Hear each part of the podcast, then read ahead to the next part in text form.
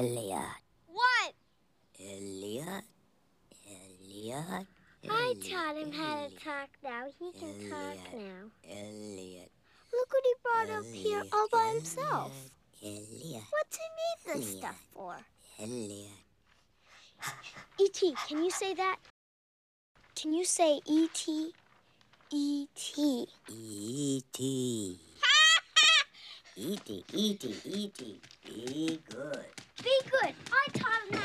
Hola Internet, yo soy Poncho Paradela y hoy, como siempre, estoy con el bueno de Alejandro Carrillo y hoy vamos a hablar de dos películas en las que unos extraterrestres quedan varados en nuestro planeta y gracias a la conexión con otro ser humano logran volver a casa. Alejandro, tres cosas. Uno, ¿cómo estás? Bien, bien, bien, todo en orden aquí. Dispuesto para hablar de estos cities. La segunda cosa es, ¿quién va a ganar el mundial? Y la tercera, ¿quién quieres que gane el mundial? Porque a esto estamos grabando exactamente en el momento en que Qatar está jugando Se con inaugura. Ecuador. Sí, eh, pues yo, yo creo que lo va a ganar, pienso que lo va a ganar Argentina. Y pues también me gustaría que lo ganara Argentina. Digo, me gustaría que lo ganara México, pero pues es casi imposible, ¿no? Entonces, pues ¿para qué decirlo? Bueno, de decirlo lo digo, ¿no? Pues sí que gane México.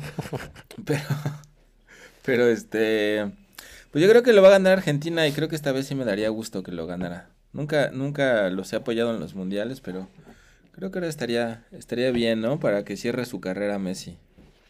Concuerdo exactamente contigo. Iba a decir exactamente lo mismo que tú. Así que Eso, eso. que Dios con- cumpla con su destino. Sí, sí, sí, sí, sí. Sí, porque fuera de esos, pues no, no, no hay ningún otro, pero pues vamos a ver qué ocurre en la Copa Mundial. Bueno, eh, pues eso, pues vamos a hablar de... Ahora voy a decir las películas de las que vamos a hablar. Son District 9 de Neil Blomkamp y, por supuesto, E.T. de Steven Spielberg, que cumple 40 años eh, justo, justo este mismo año. Y está de celebración. De hecho, eh, tuve oportunidad de verla en el cine porque la han reestrenado en algunos cines. Ah, y tenía plan- planeado ir a verla el 1 de noviembre, ajá. pero el Halloween y el alcohol del Halloween se interpusieron en, en, en mi camino al cine, entonces no, no pude verla en el cine, pero bueno, gracias a, a- a- al dios del internet se puede disfrutar en, en yo la vi en, Amazon. algunas. Sí, creo que yo Está- también. Está en 4K y HDR y todo remasterizado, o sea que está... No es lo mismo que el cine, pero se, se, se acerca bastante. Eh, Sí. La pregunta es por cuál empezaremos primero, Ponchito. a, a ver, yo creo que si, si seguimos lo, lo- lo que hacemos siempre, eh, yo creo que no, no se puede discutir. Estás hablando de una de las películas más importantes e icónicas de todos los tiempos. Es discutible se- eh, si es la mejor o no película de Steven Spielberg. Y una película bastante interesante que me gusta mucho, pero no, no sé. Bueno, todo es subjetivo, pero creo que... Pues, Pero bueno, o sea, creo, creo que en cuanto a contexto histórico y todo eso, pues sí, pero pues ya hablaremos de ello, pero a mí la verdad me emocionó mucho más la de Distrito 9. No me esperaba eso y me, me, me entusiasmó mucho. Y E.T., pero quizás es por la distancia y por la edad y porque nunca la había visto, entonces no tengo conexiones como con mi infancia. Este, entonces por eso, madre por mía. eso, por eso a mí me emocionó infinitamente más la otra. Pero he de decir que, que tengo ese, esa desventaja que no, que no la había visto. Había visto la las típicas imágenes que pasan en las repeticiones del 5 y el E.T. ahí volando y todo, pero nunca la había visto realmente. ¿Cómo- cómo ¿Y sabes de qué me sorprendí? a- ¿Sabes a de qué me sorprendí, ¿De qué te Ponchito? sorprendiste? Es algo nuevo, a lo mejor te vas a enterar apenas ahorita. Pero la, la niña es la Drew maestra Barrymore. de Donnie Darko. Por supuesto. Es Drew Barrymore. Es Drew Yo Barrymore. dije, no manches. ¿Y sabes qué es lo maravilloso de...? Bueno, hay muchísimas cosas maravillosas de E.T., pero una de las cosas muy, muy bonitas que pasaron durante el rodaje, y esto se, ya se sabía, pero creo que Drew Barrymore tiene un podcast o un show en YouTube o algo así, o un show en la tele, Y va hablando como de diferentes cosas y por el 40 aniversario de E.T. se reunieron con parte del casting y tal y contaron una anécdota eh, que es muy bonita, que una de las cosas que hizo Spielberg eh, fue rodar E.T. en orden cronológico, que no es lo normal, normalmente no se rueda una película Mm. en orden cronológico. Pero lo quiso llevar, hacer así para que la reacción de los niños fuera lo más natural posible a- al cuan- a cuando reaccionaban a, a- a la historia con E.T. Y una de las cosas muy chulas que, que contaba Drew Barrymore es que llegó un momento que estaba haciendo mucho frío y le pidió a alguien que le pusiera una bufanda a E.T. porque iba a pasar frío. Y en ese momento se dieron cuenta que la niña percibía a, E.T. como algo real, que no se había dado cuenta que era un muñeco. Entonces a partir de ahí Spielberg dio, instrucciones para que las, personas, las dos personas que mantenían en movimiento E.T., siempre que estuviera la niña en, en la habitación con el lo, lo mantuvieran vivo. Y entonces para ella E.T. era algo real hasta que ya creció y se dio cuenta pues, que era un muñeco, pero ella vivió en, Órale. en su bella mente de infante y gracias a la experiencia de, de- del rodaje vivió como si estuviera con- conviviendo con algo real. No solamente cuando estaba rodando la cámara, sino cuando estaba con él. Y esto me parece chulísimo. Órale, órale, qué chido, ¿no? no Hay un no- montón de no, no anécdotas. sí. Pero bueno, sabía que te iba a gustar District 9. Esto, esto lo sabía. Sí.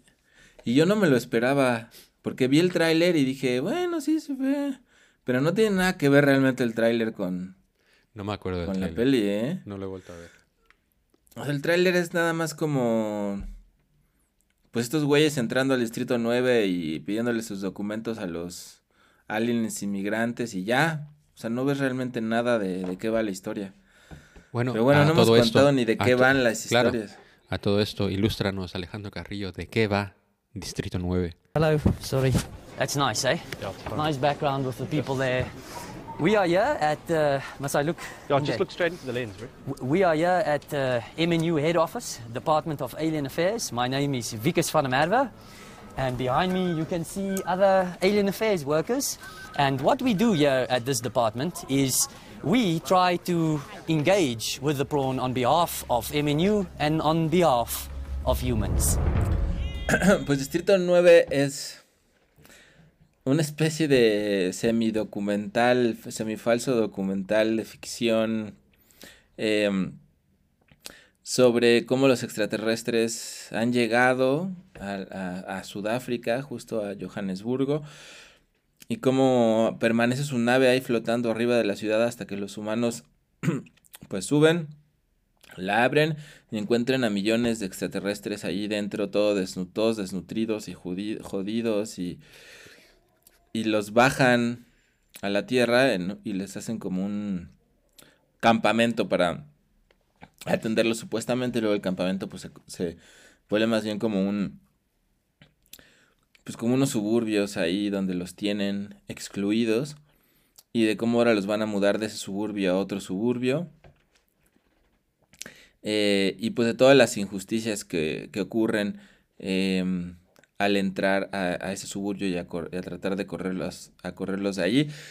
Pero al mismo tiempo se centra en un personaje que es como el que dirige las operaciones, que es un tipo bastante, pues rarito, ñoño, este, babosín. ¿Cómo le, cómo le dirías? No sé, pero te pone muy nervioso porque es este, este tipo de... eh,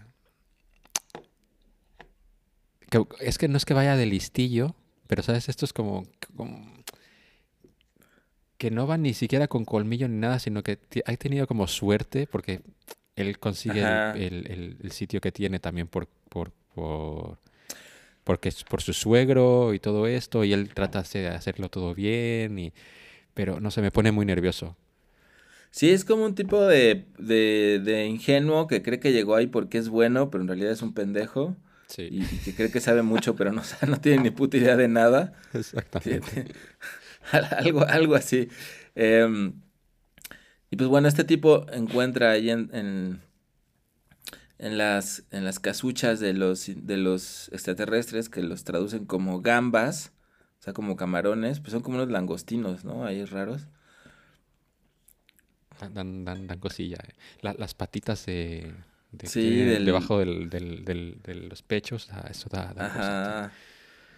Eh, y descubren un, un artefacto que ellos han estado cons- este, acumulando, como con un líquido, y el imbécil este lo encuentra y se lo rocía. Y, y se empieza, como que se infecta de, de esa sustancia y se empieza a fusionar con un extraterrestre, ¿no? Entonces ya le sale una, unos tentáculos de extraterrestre, entonces está como mutando en esta otra especie que tanto odia y desprecia. Pues básicamente esa es la película, ¿no? De cómo estos aliens con ese líquido que querían reconstruir, que querían, que habían estado juntando, iba a ser el combustible para que pudieran volar a su nave. Y a la vez la transformación de este güey. Es, es, es- bueno, hay muchas conexiones de, con E.T. Su- Supongo que también eh, hay como varios homenajes de, manera consciente o inconsciente. De hecho, una de las cosas que me pareció graciosa al principio de ver la película es que la vi justo después de E.T. y creo que no es, un, no es la mejor manera de verla. Porque eh, exact- a verla el mismo día y tal. Pero una de las cosas que noté fue que las primeras imágenes que ponían del falso documental, de, de cuando había llegado la nave de cuando eh, los habían bajado y todo, la, la fecha que ponía era 1982. Y dije, mira, esto, ¿Ah, no, puede, esto no puede ser casual. Y luego, eh, una de las cosas que ya no es que sea tan obvia o no, es, es se puede ver de una manera como muy similar el- la, la manera que Elliot asimila a, a, a E.T. y Wikus, que es el nombre del imbécil este, eh, se empieza a convertir en, en, en gamba, pero bueno, esto ya es hacer una lectura como ya que no sé qué tan real es o no es. Pero en realidad el héroe de esta historia no es Wikus, sino que es Christopher. Que es esto, me- claro, porque esto es en Sudáfrica, no sé si qué tan común o no es el nombre de Wikus, pero, pero que, que la gama se llama Christopher y que el idiota este se llama Wikus es una cosa que, que es como, ¿what?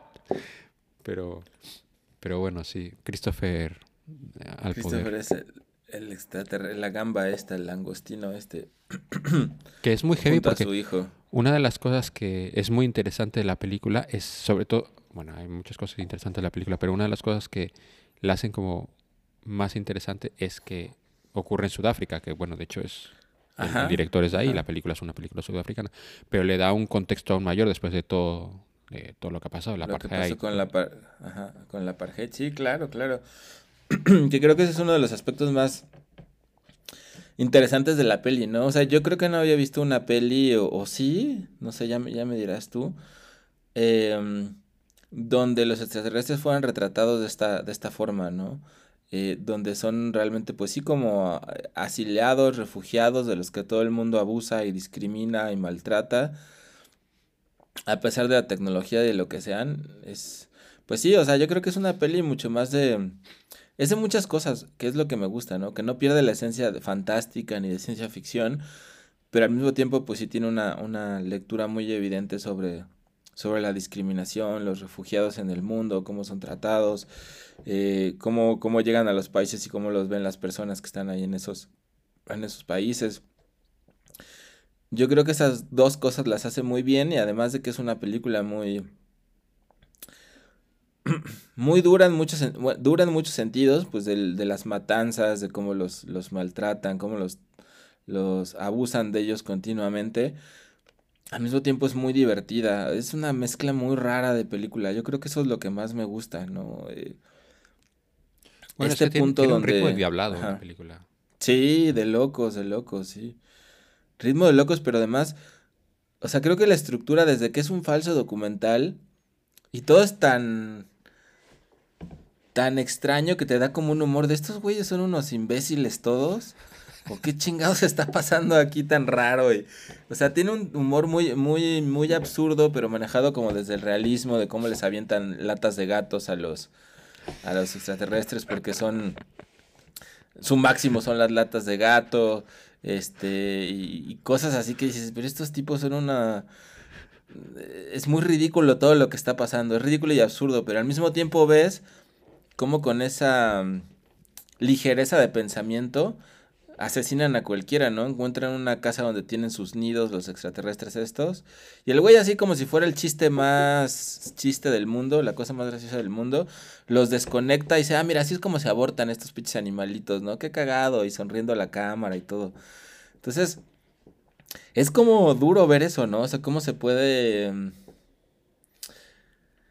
trivializar cosas tan, tan cabronas dependiendo en qué contexto estés. Entonces, como que la peli se mueve mucho en ese terreno, ¿no? Porque al mismo tiempo te da risa porque, porque es tan ridículo y tan absurdo, y al mismo tiempo es tan cruel todo lo que está pasando allí. No sé, es, es una mezcla extraña. Bueno, dos cosas. Antes, seguro la segunda se me va a olvidar, pero bueno, no importa. Pero ahora que decías lo de que da, da un poco de risa y tal, es que yo a Wikus lo veo perfectamente eh, en un capítulo de What We Do in the Shadows. Y no. Sí, sí, sí, sí, completamente. Yo también me acordé de esa peli, sí, sí, sí. Sí, las referencias que tiene, los comentarios, o sea, es, es, es, como todo el tono de comedia, ¿no? De, de, de una comedia. Pero ya cuando ves lo que hace este güey y que no es al contrario sí, sí es un pendejo, pero no por eso es menos peligroso y menos cruel y menos este hijo de puta que alguien que, fuera más listo, ¿no? Y luego es que, bueno, la buena ciencia ficción lo que siempre hace es tratar de una manera como fantástica temas como muy muy reales y aquí lo hace lo hace constantemente y lo hace todo bien. Primero porque el, el que hayan hecho de la manera que está hecho es que parece muy real todo y todo es como perfectamente plausible. Pero sobre todo porque retrata comportamientos que han existido durante siglos, que es una cosa muy humana. Y de hecho es, es, una exageración el que ellos sean, en que sean extraterrestres los que están viviendo esto, pero es algo que está pasando hoy en día alrededor del mundo. Y una de las grandes herramientas que tiene el ser humano para hacer daño a otro ser humano es deshumanizarlo.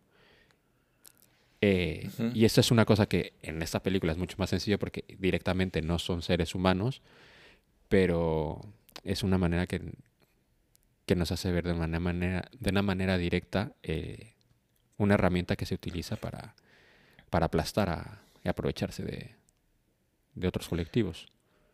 Claro, y, y el, el paternalismo este, ¿no? Y el creerse buenos y cómo tratan a los... Le avienta unos dulces ahí en la cara y dice, ay, chiquito, tus dulces, que no sé qué, ¿no? Y como cuando los otros responden o muestran algo de dignidad, ya es como, ay, estos pinches güeyes, ¿qué les pasa? Qué agresivos son. Em, todo ocurre en un contexto, te digo, muy... muy extraño, muy exagerado. Si no fuera por el tono sería como poco verosímil, pero como que el mismo tono lo permite. Y esto es bien interesante porque toda la primera parte de la peli es este falso documental y luego ya después como que ya entra como la pura parte de más acción y ahí ya como que se olvida el documental y luego ya se retoma otra vez al final de la al final de la peli. y como dices es el el, rit, el ritmo de todo el proceso que tiene este güey de empezarse a desde que se empieza a convertir en en langostino es bastante bastante frenético. Eh, una de las, de las cosas que pasa también cuando están explicando sobre tal, y es que hasta el punto de que hay una, creo que es una señora la que dice como, es que claro, los guetos lo que convierte, lo, lo, que se terminan convirtiendo eventualmente es eh, delincuencia y lo que se vive allí es delincuencia y tal. Pero claro, nunca se, nunca se habla sobre el, el, el, el del porqué de las cosas tienen a, tienen a, estas criaturas malviviendo, eh, aparte encima dejando que, que... Los nigerianos. Que sí, guerrilleros eh, de, otros países se instalen ahí y empiecen a, hacer como rollo de cortarlos y comerlos como, como se ha hecho también en... Creo que no sé, es en África, ¿no? Que, por donde cazan a los a los albinos y los, se los comen y cosas de estas. O sea, es algo que, pasa hoy en día, ¿no? Sí.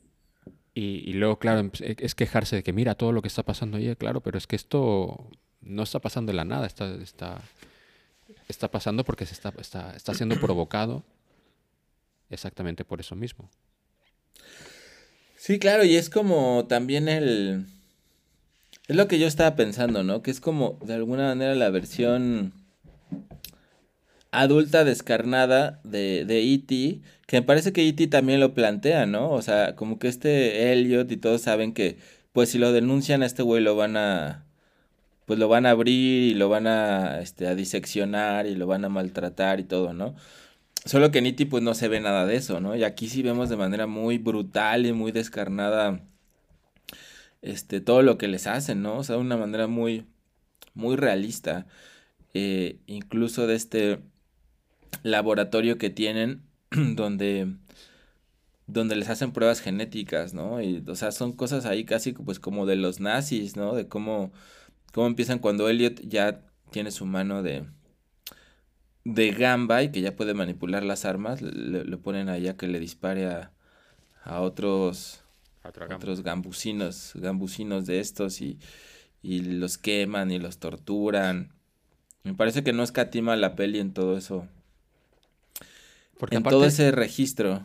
Aparte las gambas tienen muy mala suerte porque tienen tecnología súper avanzada que no funciona porque no pueden iniciar su... Eh, la madre nodriza supongo que les da algún tipo de energía y tal. Pero tienen tan mala suerte de que solamente las, las armas estas reaccionan ante su propio cuerpo porque no pueden ni siquiera llegar a negociar de ninguna manera. Es que están completamente eh, abandonados de, cualquier esperanza porque no tienen ninguna utilidad más, más allá de, eso, porque no pueden ni siquiera traficar con sus propias armas porque no pueden vender algo que no se puede utilizar sin que terminen ellos mezclándose con, no sé, es como, es una posición súper mega, ultra mega chunga la que tienen. Sí, terminan cambiando su tecnología y sus armas y sus robots por latas de gato, por latas De, comida por latas de comida, de comida para gato, ¿no? ¿Esto, esto tendrá que ver con Alf o no? Pues que Porque Alf, ah, Alf, Alf, no es que no es que no es que comiera comida para gato, Alf comía gatos. Gatos. Que, que hablando de extraterrestres, qué maravillosa es Alfa. Otra vez la empecé a ver con, con mis hijos y es una, es una maravilla. Sí, en HBO Max ya empecé a ver. De hecho, vi el primer capítulo y me gustó mucho, ¿eh? Sí. Y, ahora lo tengo, se me quedó ahí como, ¿sabes? sigue viendo. capítulo 2, Alf. Eh, no, me esperaba, no, me, no me esperaba que me gustara. Porque me ha pasado que he tratado de, de ver cosas viejas y es como, no, mejor no voy a seguir aquí porque nos vamos a hacer daño yo y mi, mi niño interior. Pero quién sabe, porque pues E.T. Eh, e es muy vieja, ¿no? Y hemos visto muy, muchas de, esa, de ese tiempo. Pero yo es que E.T. yo creo que trasciende el, el, tiempo y está más allá del bien y del mal.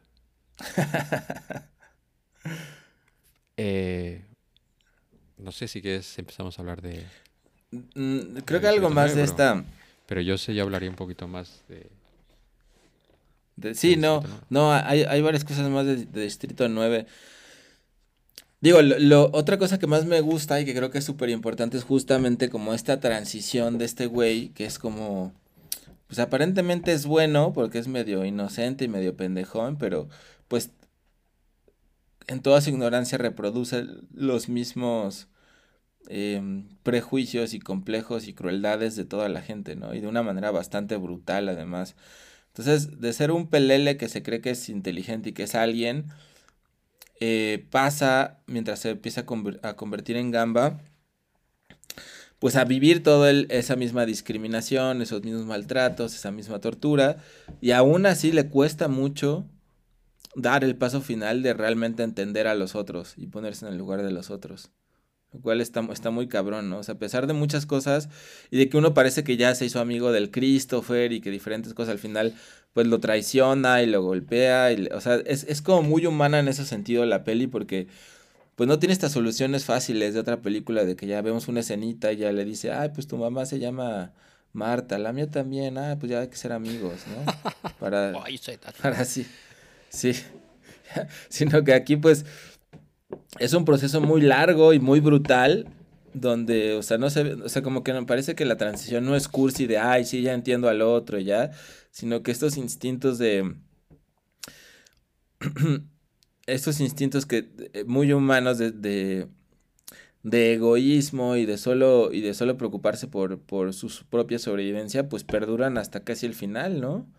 O sea, hasta las, o sea, casi hasta la última escena, cuando ya están a punto de matar a Christopher, es cuando este güey realmente da un salto, ¿no? Y creo que es- eso es muy, muy realista, ¿no? Además de que es muy gozoso ver cómo, pues el típico xenófobo, culero, este, es forzado a, a ponerse intencionalmente en la posición del otro, ¿no? Es- eso está bien chingón. Sí, sí. Eh, luego, lo que estaba pensando, ah, Christopher eh, es, yo no, no sé si es muy inocente, muy bueno o se guarda información, pero ¿tú crees que se guarda la información de decirle que va a tardar tres años en curarlo? ¿O simplemente no se lo dice porque no se le ocurre? Porque yo primero Pues, pensé que se guarda la información, pero luego cuando ves la manera que tiene de interactuar y la manera que tiene de comportarse, lo veo como un ser tan inocente que, que no lo sé, porque aparte la- las gambas están retratadas como no son seres como... Es, esto es sería contradictorio realmente si te lo pones a pensar, porque eh, son tecnológicamente muy avanzados, eh, pero luego eh, se- no son muy inteligentes, digamos así. De hecho, el más inteligente que nos retratan aquí es a Christopher, que porque es- ha logrado, en vez de estarse peleando por latas de comida para gatos, se ha, se ha estado 20 Ajá. años eh, tratando de buscar una solución para alargarse a su país, a su planeta, pero a su país. Ajá, ajá, ajá. No, no, no lo sé. Entonces lo, lo veo como un como un ser muy muy inocente. No sé, a lo mejor soy yo. Sí, pu- puede ser, ¿eh? Sí, también es extraño. Yo creo que a lo mejor también tiene que ver con, con esta idea de que como no son realmente vistos, pues no saben que realmente sean inteligentes, ¿no? Eh, y Ah. por cómo nos lo retratan las mismas cámaras. Porque el mismo, este, ¿cómo se llama? El protagonista, se me va, bueno, el Wikus. Merkel. El Wikus. Wikus Van Merke, ¿no? Un nombre Sí. así. Este güey, eh, pues justo se sorprende. Ah, este güey parece que sí es un poquito listo, ¿no? Cuando realmente el, pues el más pendejo de todos, pues parece ser, parece ser él, ¿no? Entonces a lo mejor tiene que ver con cómo son retratados y con que realmente no nos permiten verlos, verlos desde- de otra forma más que como, como nos venden que son. Y ya cuando empezamos a conocerlos, pues vemos que al contrario son muy listos, ¿no? Porque pues todo lo que sabe hacer el hijo del, del Christopher, que también es maravilloso, no lo hemos mencionado, pero la relación con el hijo también me parece muy, muy conmovedora y, y este, o sea, eh, es muy interesante porque no, eh, el hijo, pues ya supongo que habrá nacido en la Tierra, el hijo del Christopher y no ha conocido nunca su planeta original. Y digamos que ya no es solo como, como en el caso de E.T., que ya, ya veremos de, pues quiero irme a casa con, con mis, con mis amigos, sino que este güey es, ¿cómo será nuestro planeta, no? Y existirá un planeta, existirá un, un, un lugar donde no nos traten así y donde haya cosas diferentes. Entonces ya es como otro, otro sentido, ¿no? Y el padre diciéndole, pues, yo creo que nunca vamos a poder volver, ¿no? Hay como una concepción muy... O sea, como que el contraste es tan duro en esta peli entre cómo son tratados los extraterrestres y los humanos, que me parece muy dura la reflexión que tienen, que tienen ellos y los niños de un lugar donde no, donde se nos trate de otra forma, ¿no? O sea, de un lugar lleno de, o sea, como una verdadera casa donde no seamos unos inmigrantes abusados, maltratados, masacrados. Y, y querer llegar a ese otro lugar donde uno es alguien, donde uno es un ser humano. Nuevamente, con lo que eso implica, ¿no? Porque no son seres humanos. Bueno, eso es el rollo de los inmigrantes de segunda generación. Eso que los que han nacido ya directamente Ajá. en el gueto. Cierto, cierto. Que no, no, no lo había pensado, pero sí. Que también el, el mismo hecho de no haber nacido, no haber visto el sitio original, pues y tiendes a idealizar eh, el lugar de donde... Porque aparte ¿Cómo va nosotros no sabemos exactamente por qué están ellos ahí, ¿no? O sea, no sabes si estaban de visita, si, si han escapado de su planeta porque por lo que sea, no, no se nos termina nunca de explicar porque otra cosa que yo no me había dado cuenta hasta que lo has dicho tú, es que claro, nosotros todo lo que sabemos de ellos lo vemos a través del falso documental que están contando, obviamente para Ajá. con una imagen muy lavada de, de todo lo que está sucediendo y de todo lo que pasó. No lo había pensado así. Sí, digamos que el niño es como el Michael B. Jordan que nació ya fuera de Wakanda, ¿no? Exactamente. nunca, nunca ha conocido su lugar. Y se va a poner a asesinar humanos y se los va a poner en vez. Me parece muy bien. Wakanda Forever. Pero bueno, no vamos a hablar de Wakanda Forever porque nos, nos ha partido un poquito el corazón y a ti y a mí, así que... Sí, pero sale Michael B. Jordan, eso me gustó verlo Sí, ahí. bueno, eh, spoiler, pero bueno, sí. Sale Michael Ah, sí. Pero bueno, no, no importa, no importa tanto. Es, es un minuto. Sí. Eh, pues sí, vamos a hablar un poquito de E.T. y luego volvemos si quieres Sí. a- al distrito 9. E.T. Home phone.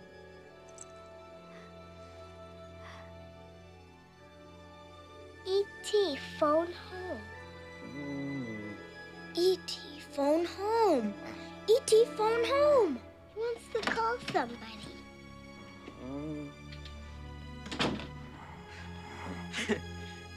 What's all this shit? E.T. phone home.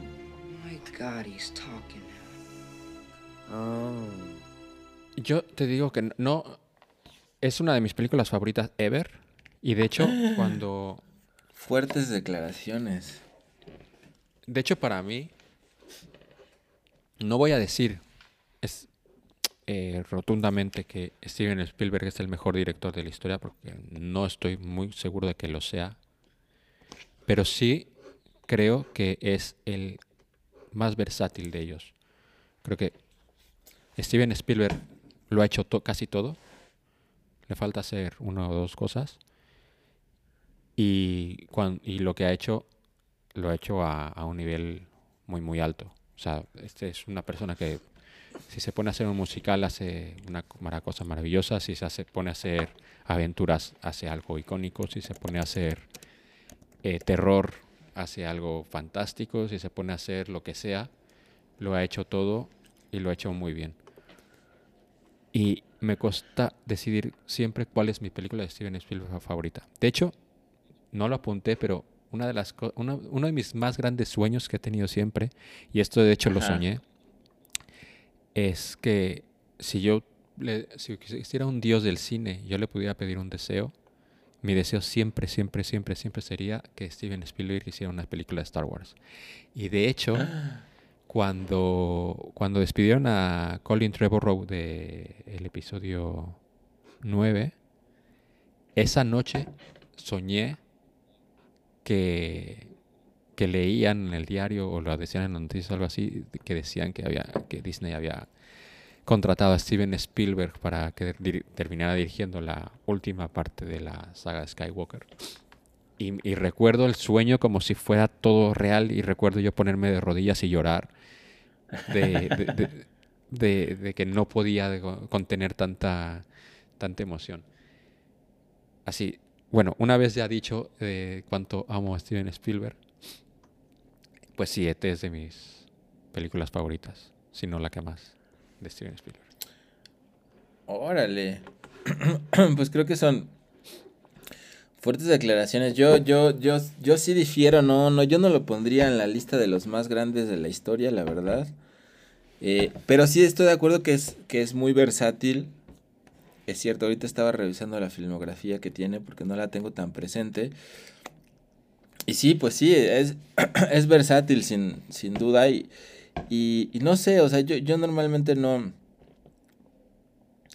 E- Es extraño porque me gustan muchas cosas de las que ha hecho Spielberg, pero al mismo tiempo como que hay algo que siempre, no sé, no sé, como que siempre me, no, me termina de, encantar de, de él. Em, pero igual, no sé, te- tendrá que ver con, pues con cierta sensibilidad que al final creo que sí es como completamente hollywoodense, ¿no? A pesar de lo muy versátil que sea en, en todas esas formas, siempre tiene como esa, esa sensibilidad muy gringa que no está mal, pero que quizás no es mi favorita, ¿no? O sea, comparada con otros, con otros autores, con otros directores. Con, Bueno, yo sea, creo que él tiene un hilo conductor en, en todas sus películas. O sea, tú ves una película y puedes saber, creo, que es una película de Spielberg. Pero yo creo que lo- los altos que tiene Spielberg son muy altos. O sea, estás hablando de Tiburón, estás hablando de eh, En Busca del Arca Perdida, estás hablando de E.T. mismo, de Jurassic Park. eh, no sé. Lo último que vi, lo último que vi de Spielberg fue el remake este que hizo de West Side Story. Es una cosa que es, es una cosa de locos. También tengo que decir que todo, todo lo, todo mi, todo lo de Spielberg, o sea, siempre he amado mucho a Spielberg.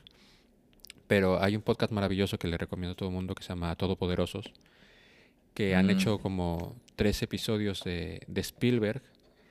Y es muy emocionante porque cuando escuchas hablar gente del cine de, de,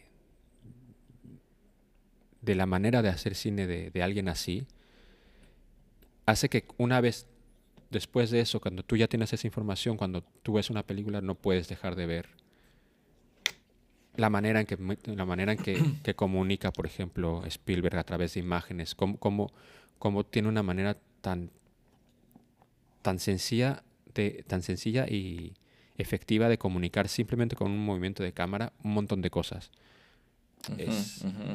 Luego, yo entiendo que a mucha gente le molesta que tienen la tendencia de que si te sientes manipulado de alguna manera, eh, te causa cierta animadversión, porque si una cosa tiene a veces a Spielberg es que quiere que te haga, quiere hacerte sentir de una manera y va a hacer todo lo posible para que te haga sentir de esa manera. Y si tú te sientes un poco como arrastrado a eso, pues te- lo, lo repeles. Y eso en sus películas medianas se nota bastante más. Eh, pero bueno, yo creo que mi, mi quizás mi no, que, que, que no, que no sea tan mi favorito tiene que ver más quizás con la elección de los temas, no lo sé, o sea, por ejemplo, Tiburón a mí cuando la llegué a ver igual de chavito, que estaría bueno volverla a ver, que la la volveremos a ver en volver algún momento. Esto, Perfecto. esto es así. sí, sí, sí, sí quisiera volverla a ver. Eh, o sea, me parece que es una película en, en su tiempo que vi emocionante, intensa, que te causa muchísimas cosas. Pero, al- o sea, al final de cuentas es como una peli que, es- que solo está entrando como en, en- en el aspecto de lo sensitivo instantáneo, ¿no? O sea, no, siento que no te lleva a una reflexión mucho más profunda o mucho más metafísica, que no es que tuviera que hacerlo, pero me refiero a que... Estás hablando de que- tiburón. Bueno, estoy hablando con mucha ignorancia, Ponchito. Estás hablando de no tiburón, me- ¿eh?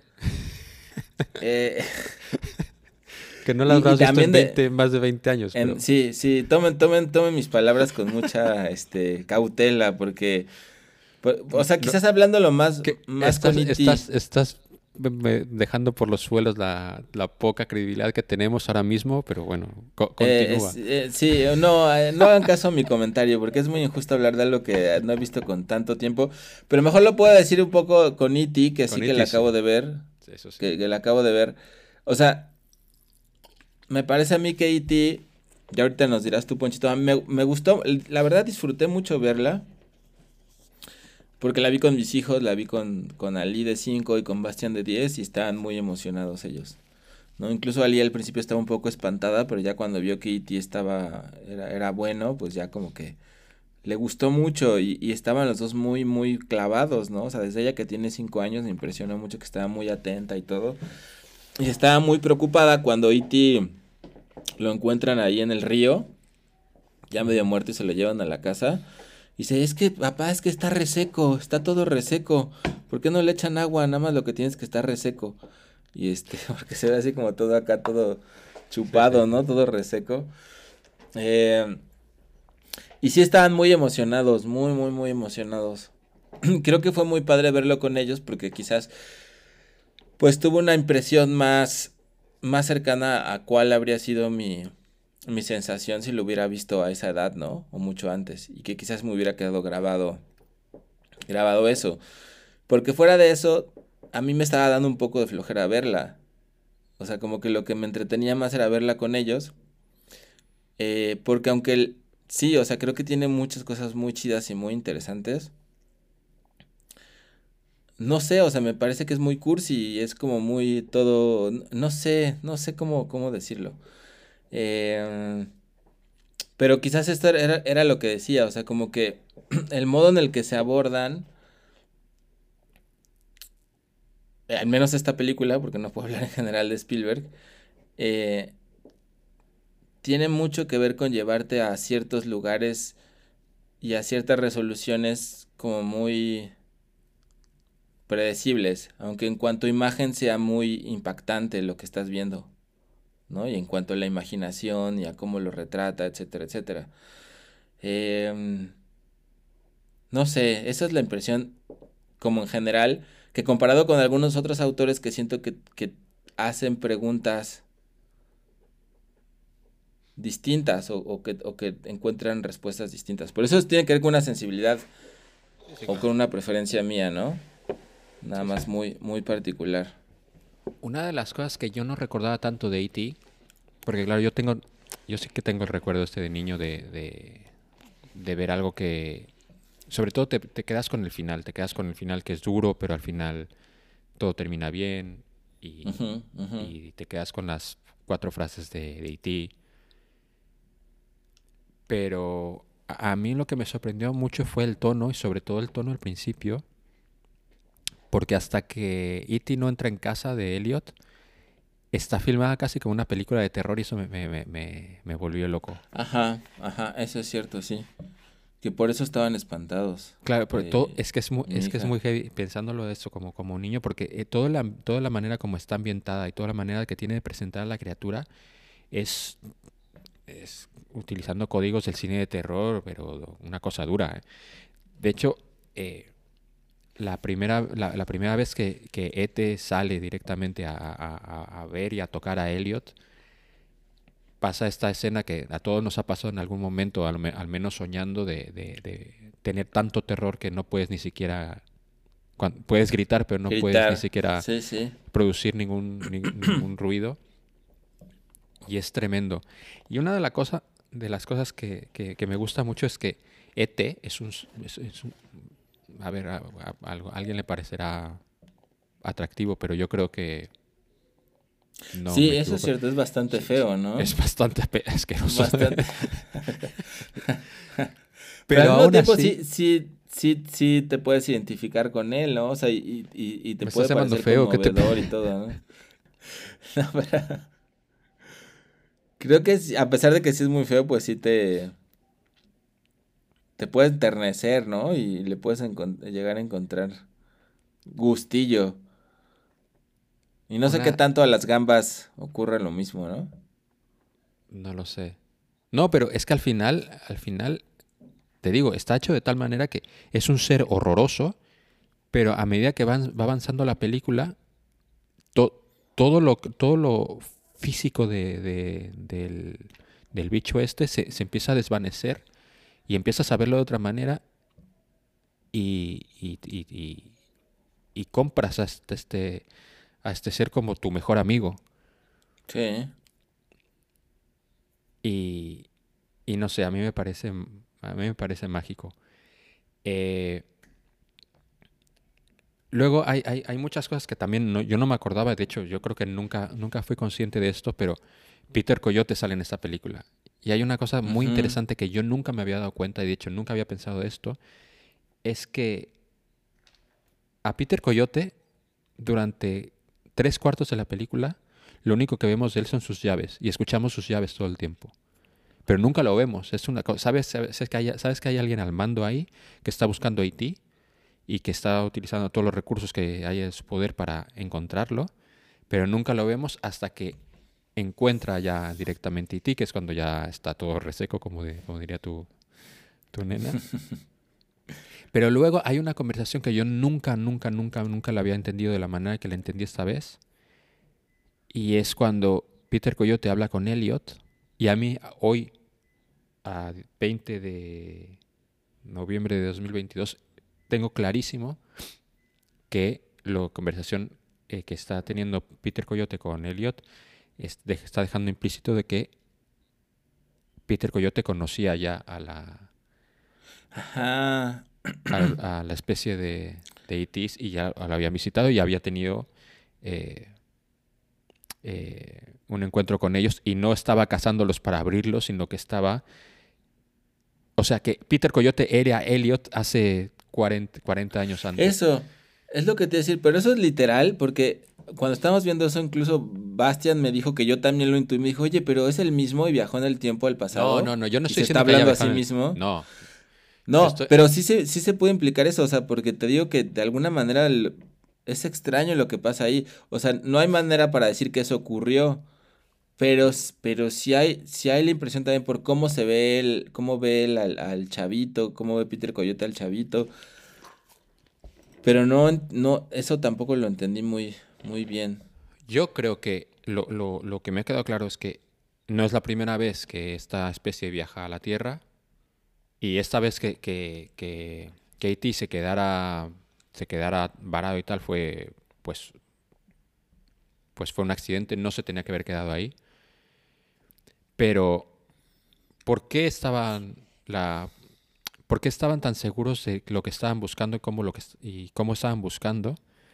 Solo me queda claro, una vez ya después de la conversación esto, solo me queda claro que ya tenían experiencia de, de esta, de estas seres. No es que de pronto, ay, güey, unos extraterrestres aquí, sino que hay- me queda claro que ha habido visitas anteriores y que cuando este señor era niño, tuvo un encuentro con estos seres que en ese momento no tuvieron problemas porque la, la tecnología y la humanidad no había evolucionado hasta el momento de 1982, entonces no tenían tanto de qué esconderse ni tal.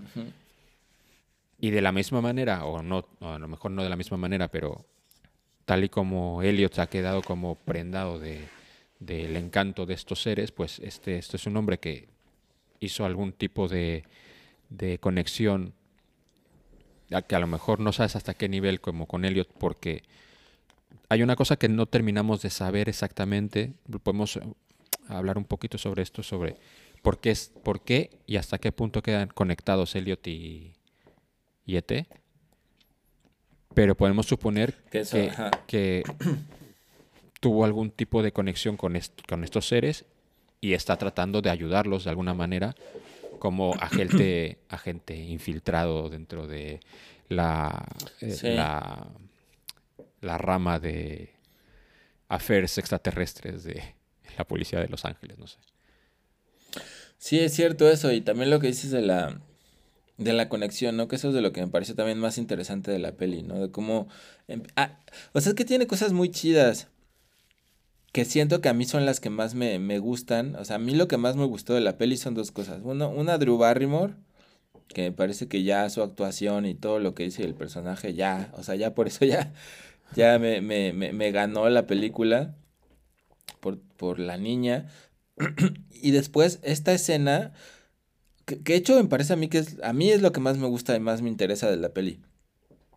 La conexión, la simbiosis que se hace entre Elliot y el E.T. y esta escena loquísima de cuando se emborracha. Sea, esa escena es, es ultra surrealista cuando están en el, cuando están ahí en la escuela y empiezan a volar las ranas.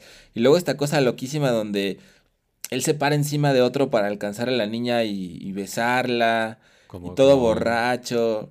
O sea, es como una experiencia como justo como de otro lado y de otro mundo. Y el ritmo es esa, o sea, es una cosa muy, muy loca esa escena. Y, y, y además de hablar justo como de un niño borracho en esas condiciones. Esa, esa parte me pareció muy... me- me- Pero- esa parte me gustó mucho, mucho. Pero aparte de que la escena es maravillosa por lo que está ocurriendo en la, en la, bueno, por lo que está ocurriendo en los dos sitios, porque es Ajá, Titi ajá, descubriendo movidas y de pronto descubrió la cerveza y le gustó mucho la cerveza y dice, pues me voy a dar de esto porque esto es barra libre. Pero las dos cosas, la, la conexión entre las dos es muy divertida de ver, es muy guay, pero hay una cosa que también es muy divertida, que es que la idea del transmisor, a Haití se le ocurre borracho, viendo toda la movida esa, y es como, todas las grandes ideas en la vida, Alejandro, yo creo que te ha pasado a ti y me ha pasado a mí, las has tenido borracho, y aunque ahora ya casi no bebo alcohol, pero es que es real como la vida misma. Y E.T. dijo, mira, voy a, voy a crear un dispositivo para llamar a mi casa para que me vengan a traer aquí, pero lo, lo- lo consiguió llegar a esa conclusión eh, después de haberse metido, yo creo que un six-pack entero de, de cerveza, cerveza Coors, creo que es cerveza Coors lo que bebe.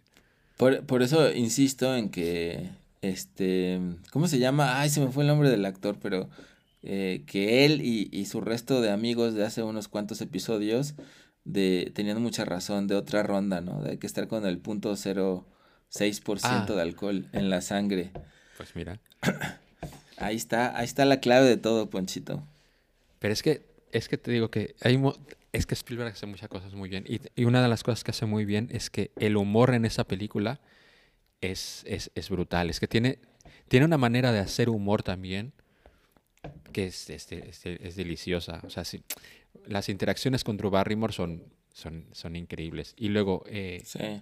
es muy fácil reírte de alguien borracho. Es muy sencillo.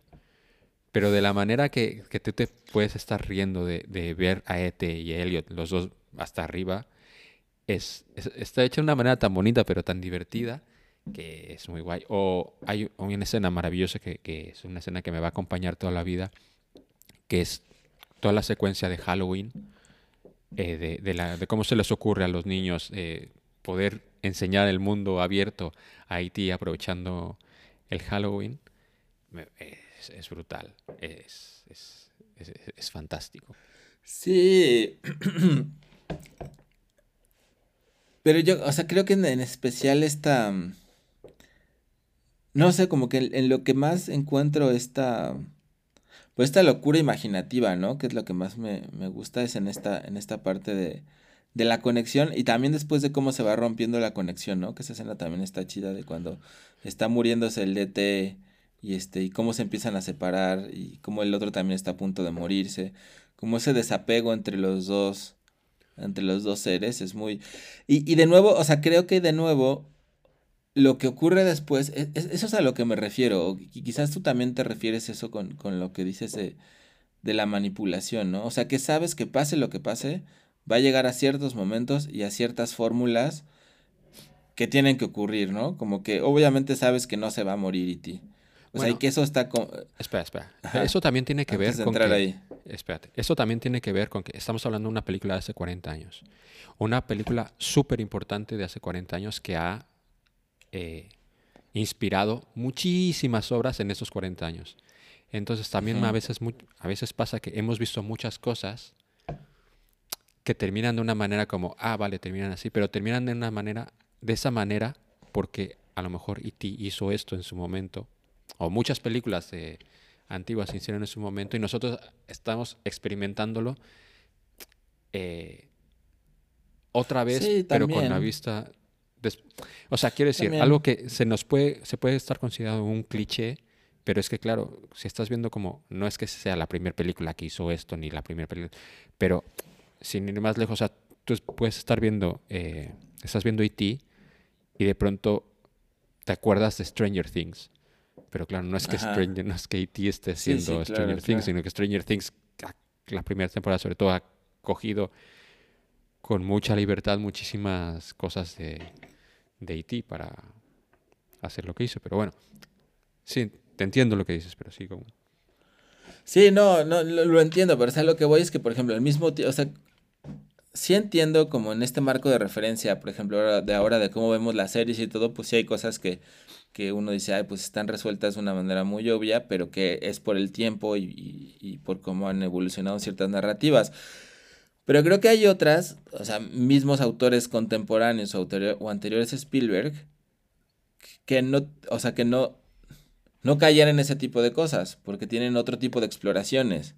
O sea, en relación a qué es bueno, qué es malo, o sea, como esa, esa dicotomía de, cómo se divide el mundo, que, que en ese sentido es como muy hollywoodense, ¿no? Es como... Por eso creo que Spielberg es, es interesante, porque es, es como que tiene todos los valores correctos de lo gringo, de lo correcto, de lo, o sea, de la visión gringa del mundo, los encarna él, pero al mismo tiempo es muy imaginativo y, y dentro del, de esto mismo torrente gringo, pues sí, es muy propositivo, muy imaginativo, muy talentoso, no sé. Yo creo que más bien tiene que ver con eso, con, con la exploración de esos valores que vemos muy, muy bien retratados ahí, ¿no? Bueno, vamos a hablar de, yo creo que lo, lo que es lo más profundo de la película, que es esto, la conexión de, Ajá. de Elliot y, Está bien chido y Ete. Que hay muchas cosas que, que me hizo pensar la película sobre esto. Primero, eh, y esto voy a hacer re- de la misma manera que Ete hace un pequeño homenaje a Star Wars, yo, yo también voy a hacer mi pequeña referencia a Star Wars. De- ¿Pero en qué, ya- en qué hace un pequeño homenaje? Hombre, sale Yoda. la- sale- Ah, sí. Ya, sale ya. Yoda y directamente Ete dice mi casa y lo sigue. Y de hecho, Sí, sí, y sí. esto, es, esto fue un homenaje eh, directo. Y de hecho, Elliot, Elliot al principio juega con varias figuritas de Star Wars, juega con Grido, con Hammerhead. Ajá. Y bueno, esto eh, cuando, cuando, cuando se hizo el episodio 1 de Star Wars, eh, Lucas, eh, en agradecimiento, bueno, o reconocimiento, porque es un gran amigo de Spielberg, sale, la especie de E.T. sale en, en el Senado de Galáctico. Salen, salen tres, Ah. salen tres E.T.s. Bueno, un easter egg por ahí. Oh, ¿a qué iba? ajá. ¿Qué estaba diciendo? Ah, sí. De- Me, me molesta, me molesta, de la misma manera que me molesta mucho de que Luke y Han y todo el mundo rasque a Chewbacca como si fuera una mascota. Eh, Pero sí dan ganas de apapachar al Chugui. Ya, pero sí, sí, pero no sé. Ah, ah, Imagínate ah, que tú estuvieras así de peludo y abrazable y que todo el mundo te esté rascando y... Bueno, no sin mi consentimiento. Eh, de la misma manera que eso me molesta, a mí llegó un momento que, que yo estaba pensando la manera que en la que los niños veían, que esto completamente normal, porque obviamente son niños y este es como es, pero yo pensaba, para estos niños, más allá de la conexión profunda que tiene con él por, por lo que está sucediendo, yo veo la manera que están tratando a este ser y lo están tratando como- más como una mascota. Y de hecho, eh, llega un momento que Elliot tiene, un- tien- de hecho, llega, llega a, a- a decir que ET es suyo y que se hace lo que él quiere y tiene un sentimiento de, de- de propiedad con- con- de- hacia él. Y eso me parece muy heavy. Y de hecho, parte de la resurrección, que hay dos cosas. Hay, hay como.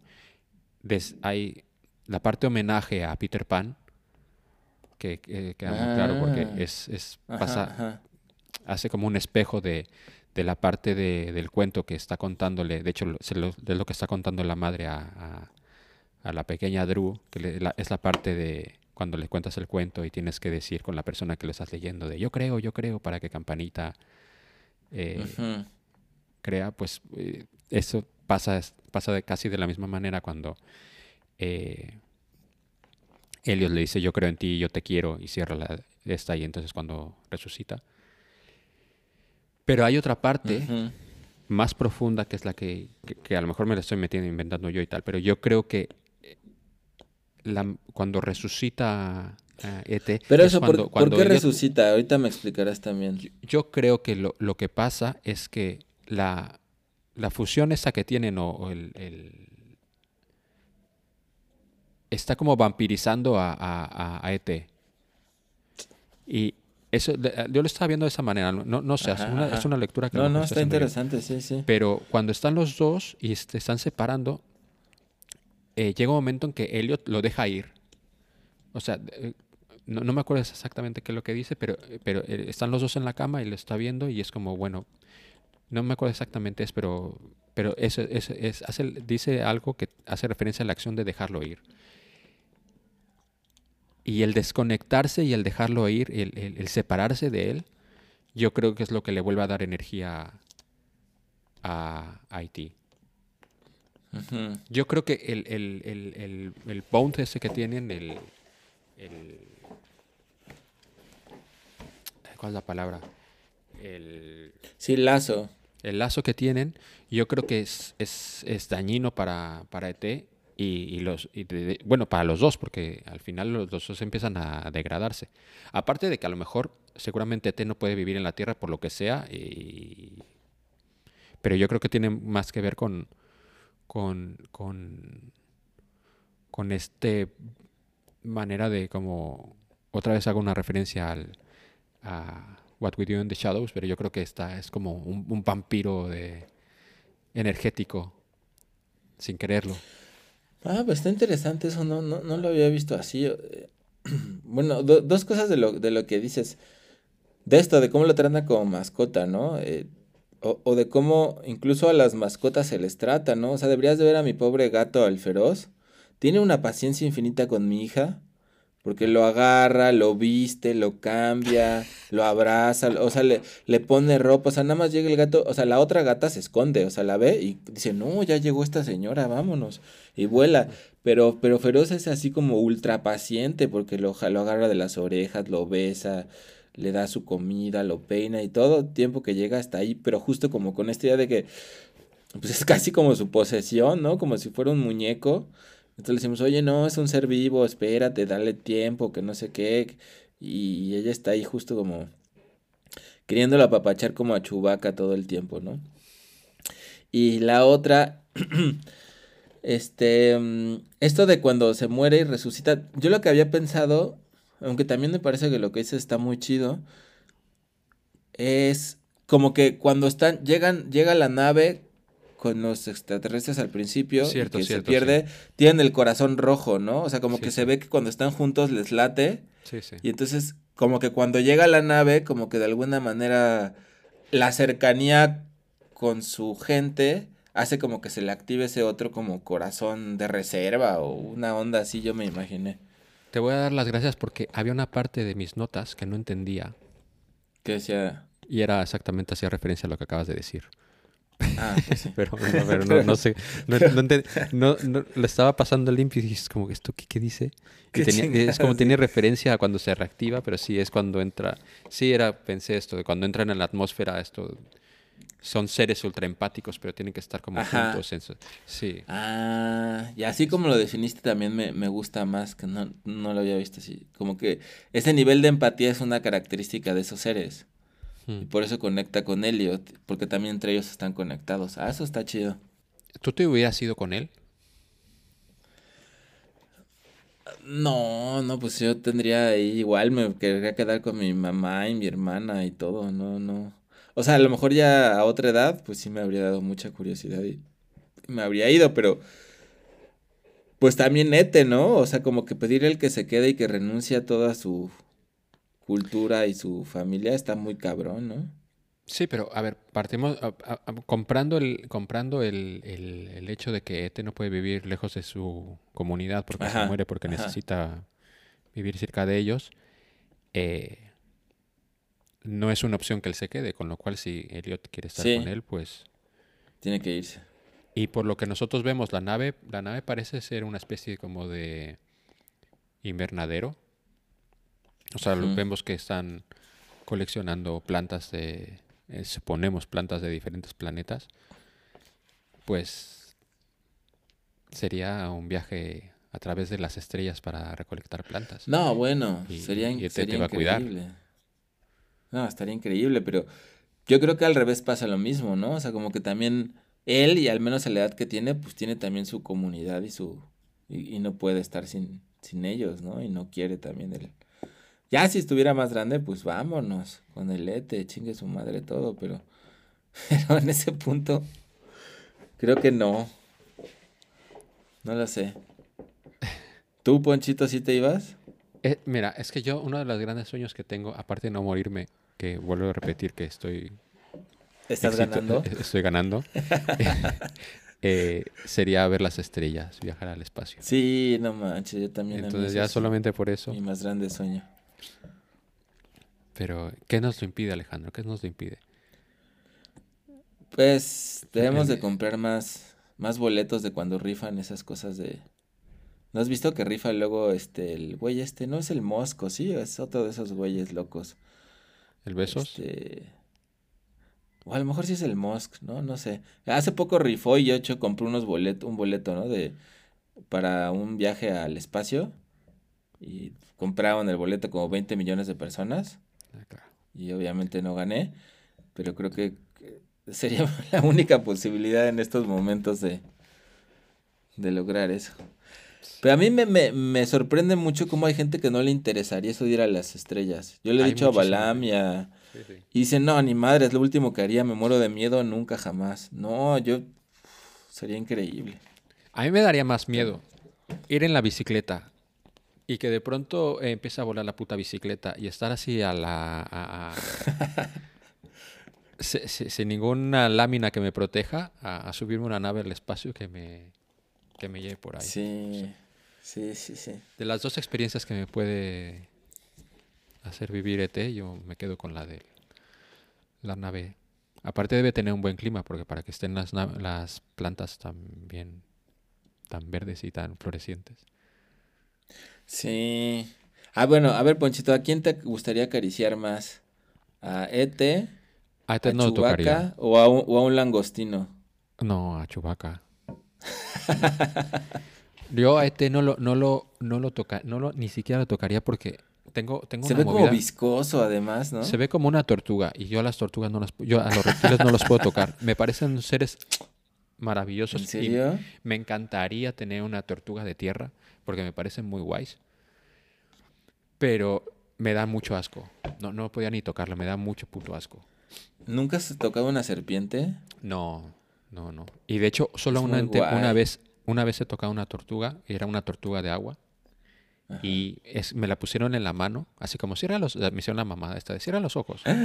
me la pusieron y cuando vi, abrí los ojos y vi lo que era, la hice el, Ay, pobrecita. el reflejo de, de, de- de tirarla. Al- al- la encontraron y, no le pasó nada. No, no le pasó nada. Cayó en un- unas plantas y está. Pobrecita. Supongo, no, no sé si habrá, no sé cuánto vive una tortuga de agua. Creo que vive mucho, pero no sé qué le habrá pasado. Sí. De hecho, tengo que decir que ese mismo día, hace muchísimos años, ese mismo día vi ET también. Ah, no manches, el día de la tortuga. El día, el día de la tortuga, porque estábamos en casa de las... Eran, era una amiga de unas primas y, y la única película que tenían para ver era ET y, y- y la, pusi- y la pusieron. Yo creo que tendría... no yo tendría como 12 años o algo así. Y en el momento, esto fue muy guay porque es de las coincidencias más guays que he tenido viendo una película. Exactamente eh, en el momento en que Drew Barrymore entra y se encuentra con ET y que T estira la eh, estira el cuello y grita y se Ajá. asusta a Drew Barrymore. En ese mismo momento, una prima mía entró en la habitación y justo la escena que vio fue la de ET eh, estirando el cuello y gritando y salió despavorida. O sea, tuvo No exactamente el- manches. eh, reaccionó exactamente igual que Drew Barrymore y hasta, no sé, hace mucho que no hablo con ella de esto, pero durante muchos años ella no podía ni siquiera intentar ver ET porque la imagen que tenía era de lo que le provocó auténtico, auténtico terror. Y luego ya dejamos de ver la película y nos salimos y me pasó esto de la puta tortuga. Ah. ah, pues estuvo chido. Sí, no, pues yo creo que es una peli que... Yo creo que tiene mucho que ver con eso también, ¿no? Digo, ahora puedo encontrarle otros valores como los que te menciono de... O como los que mencionas de cómo está filmada y de, y de muchas otras cosas, pero especialmente haberla visto con, con mis hijos y a través de sus ojos también estuvo muy chido, ¿no? Es, creo que es una experiencia muy, muy padre de ese encuentro con lo otro desde este punto de vista. Bueno, seguramente es una película, no, no van a olvidar tus hijos. Sí, Pero- no, no, no. No, les gustó mucho. Les gustan mucho las de los ochentas, ya vi que son sus favoritas. Volver al futuro. Sigue traumado después de meses con Volver al futuro. Ya leyó todos los cómics del Dr. Brown y todo lo que ha pasado, entonces está muy obsesionado con los ochentas. Bueno, hay mucha, hay mucha joya por ahí. Luego ya puede entrar a Poltergeist. eh, ¿Sabes Em- cuál me acordé hace poco que veíamos mucho? Bueno, que yo me encantaba, que no me acordaba, la de... ¿Cómo se llama la de Tom Hanks donde pide deseos a una máquina que le Eh, mete en la boca? Big. Ah, esa era muy buena, ¿no? Que sí, que bueno, que en realidad Tom Hanks es un niño. Es un niño, sí, sí, sí. Sí, sí. O sea, que hay... Es complicada, ¿eh? Verla... Bueno, es un poco como... Sí, es un poco Shazam también. Sí. Ajá, ajá. Habrá que verla. Lo que no sé-. Bueno, supongo que sí. Bueno, ahora que va- vamos a estar juntos, na- lo- pensaré en películas para que vea a tu hijo de los 80. Podemos ver En Busca de la Arca Perdida, ya que hemos hablado Ándale. de Spielberg. No Va, sé va, cómo, va. cómo reaccionará un, tu niño a, a Indiana Ah, Jones. Ahora es. Pues por lo menos a... hay otra niña de su salón que está muy traumada con Stranger Things y hizo su fiesta de cumpleaños de puro Stranger Things y lo hizo como en una privada y les dijo a todos que trajeran sus bicicletas. Entonces la pasaban todo el tiempo ahí como andando en bicicleta y, puras cosas así que ella pues pensaba que eran solo de Stranger Things, ¿no? Pero como bien dices, pues vemos desde aquí, desde, desde ET. Que, que de hecho en Stranger Things en la primera temporada hay una... Ahora... No, estoy casi seguro que pasa, que hay una escena en la que vuelan bicicletas. Bueno, no vuelan directamente como en E.T., pero saltan. Y Saldan, es como ajá. una referencia como más directa no puede ser. De hecho, Eleven va delante casi como como como E.T. ¿sabes? O sea, que yo amo, amo Stranger Things, me gusta mucho, sobre todo la última temporada, la segunda es una mierda. La, la, última es muy guay. Y de hecho, o este, este Halloween mi disfraz fue el de el bueno de Eddie, que, en- en- que se sacrificó tocando una Master of the Puppets de, de Metallica, pero ese fue mi, ese fue mi disfraz de, de Halloween. Imagínate si me ha gustado esa última temporada. Pero. Pero sí. De hecho, hasta lo de, hasta lo de que los niños jueguen Dungeons and Dragons es de E.T. Ajá, empiezan Porque así, en E.T. empiezan jugando Dungeons and Dragons. Y de hecho, Elliot eh, tiene una conversación de que los chavos estos eh, hacen que vaya por las pizzas y el niño no quiere. Y, y su hermano termina diciéndole, es que, ¿por qué no piensas en los demás? Y luego al final en la película termina haciendo una conexión con un extraterrestre, así- con, lo cual, con lo cual lo hace como un ser súper empático. Pero empieza la película diciendo, ¿por qué no piensas en los demás? Y de todo era porque no Es lo dejaban cierto, sí. jugar y bla, bla, bla. Es cierto, es cierto, es cierto. Aparte que tengo, que- una última cosa que es de las mejores bandas sonoras de John Williams y esto es mucho que decir. Sí, sí, sí. Sí, no, no lo tengo tan presente, pero ya, ya recordándola cuando lo estuve viendo, sí, recuerdo que sí es lo que me había gustado. La banda sonora. Bueno Alejandro, pues, pues esto han, sido los extraterrestres. Eh, ¿Dónde te pueden encontrar? Ya llevamos, llevamos a varios extraterrestres ya, ¿no? Ya habíamos sí. visto a otros. A los Hemos heptápodos. visto, hemos visto octápodos, hemos visto eh, el, el, el pulpo calenturiento. Hemos visto, bueno, todos los de las guerras de las galaxias. eso. Uf, hemos visto ya bastantes. Y, los que cierto. quedan. Sí, sí, porque es maravilloso esto de los extraterrestres. Bueno, Alejandro, ¿dónde te puede encontrar la gente? Pues estoy en el alet.com, a l e t z.com, ahí me, ahí me encuentran. Y yo, a mí me pueden encontrar en Instagram y en Twitter como arroba ponchoforever. Y no me voy a ir sin decirles lo mismo que los, los diría el mismísimo ET. Sean buenos.